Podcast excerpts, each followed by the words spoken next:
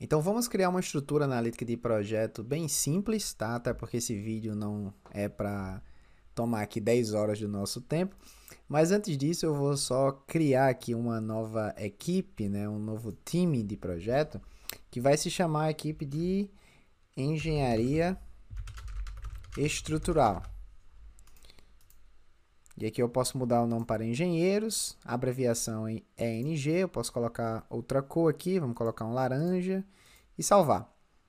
Então eu tenho aqui uma equipe de arquitetos, eu tenho uma equipe de engenharia estrutural, eu tenho a equipe do Arthur Bessoni, minha equipe, né, que, são que é o proprietário, digamos assim, da, da certificação.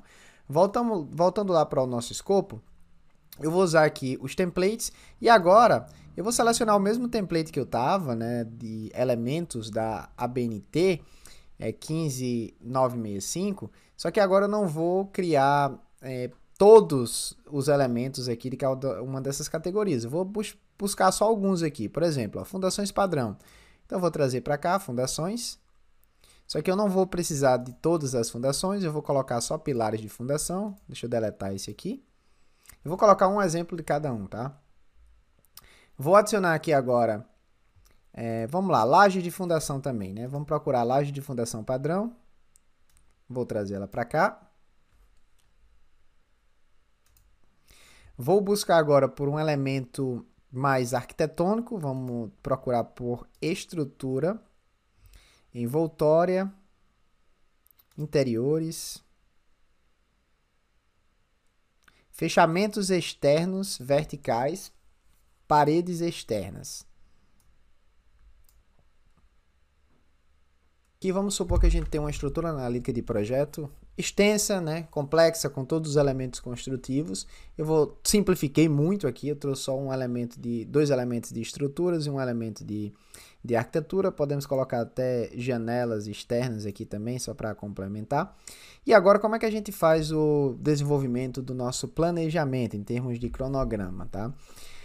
Primeiro passo, a gente vai ter que definir qual nível de detalhe, o LOD, de cada um desses elementos aqui para cada uma das etapas do projeto. Eu poderia, a título aqui de exemplo também, no lugar de ter modelagem de condições existentes, eu poderia trabalhar não através dos usos do BIM, mas através do desenvolvimento do nosso projeto, utilizando isso aqui, anteprojeto.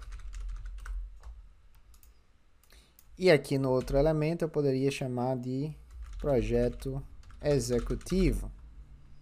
Tá?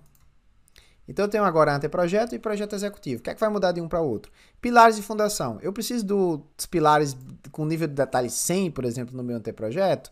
É, 400? Não, talvez nível 100 ali vai resolver. Mas para o projeto executivo, sim, eu vou precisar aqui ó, de um nível de detalhe ali coordenado, né? Desculpa, deixa eu voltar aqui. Eu vou precisar de um nível de detalhe coordenado e com elementos detalhados com os elementos de fabricação, ou seja, um LOD 400, porque eu quero saber ali qual é a minha ferragem, eu vou executar aquela obra, então tem que ter tudo aquilo detalhado, né? Da mesma forma para minha laje, eu posso, na etapa de anteprojeto, só ter ali uma, um nível de detalhe 100, que vai me ter uma geometria simbólica, né, de forma preliminar. Entretanto, na fase de construção, eu vou querer ali um nível de detalhe 400. Então, dessa forma, eu vou trabalhando aqui no meu desenvolvimento para cada um dos elementos do meu projeto. E aí eu vou ter aqui uh, algo padrão realizado por mim. Tá? Eu vou pular para a fase de planejamento para que a gente entenda como é que isso vai funcionar lá. Então, em Schedule, ou seja, na fase de planejamento, eu vou ter aqui aquelas minhas equipes de engenharia estrutural, arquitetos e equipe do proprietário. Tá? E aqui em Unscheduled Tasks, ou seja, tarefas que não foram atribuídas ainda ao meu cronograma, eu vou ter todos aqueles elementos que foram incluídos aqui na minha etapa de escopo. E aí, dentro da etapa de escopo, eu poderia também definir para cada um desses elementos qual é a equipe responsável por esse trabalho. No caso das minhas fundações, vai ser a equipe de engenharia. Da mesma forma, para esse outro nível aqui. Para laje, também.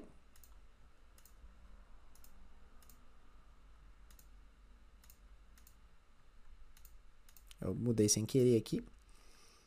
E paredes externas e janelas, eu vou deixar isso aqui a título do pessoal de arquitetura.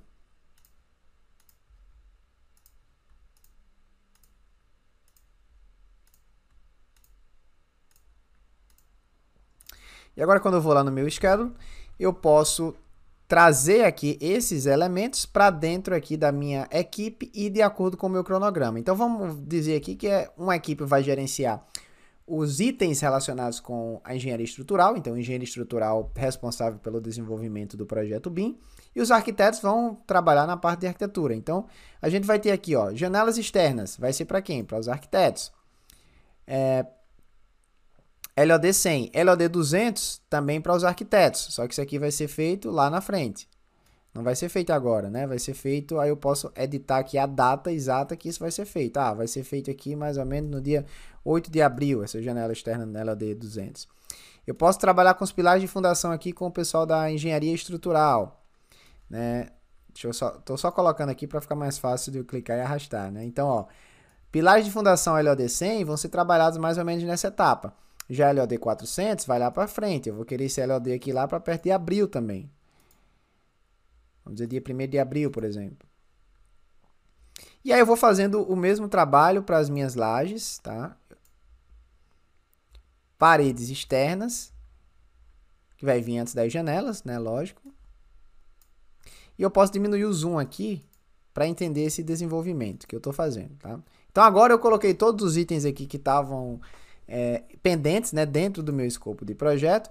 Eu tenho as equipes responsáveis por cada um deles, seguindo bem aquela estrutura de um diagrama de Gantt. Então aqui eu posso ó, clicar e arrastar esses elementos, tá?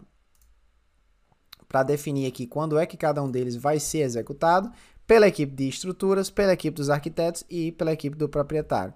No meu caso, a equipe do proprietário, essas paredes vêm para cá também, né?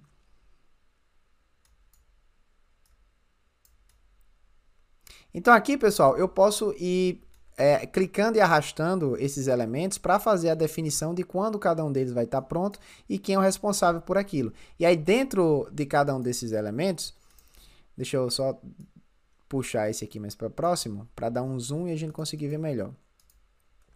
Dentro de cada um desses elementos, por exemplo, paredes externas com LOD 100, quando eu clico nesse elemento específico, tá? Vou dar dois cliques, ele me mostra aqui as mesmas opções que eu tinha anteriormente. Eu posso adicionar notas, um checklist em attachment.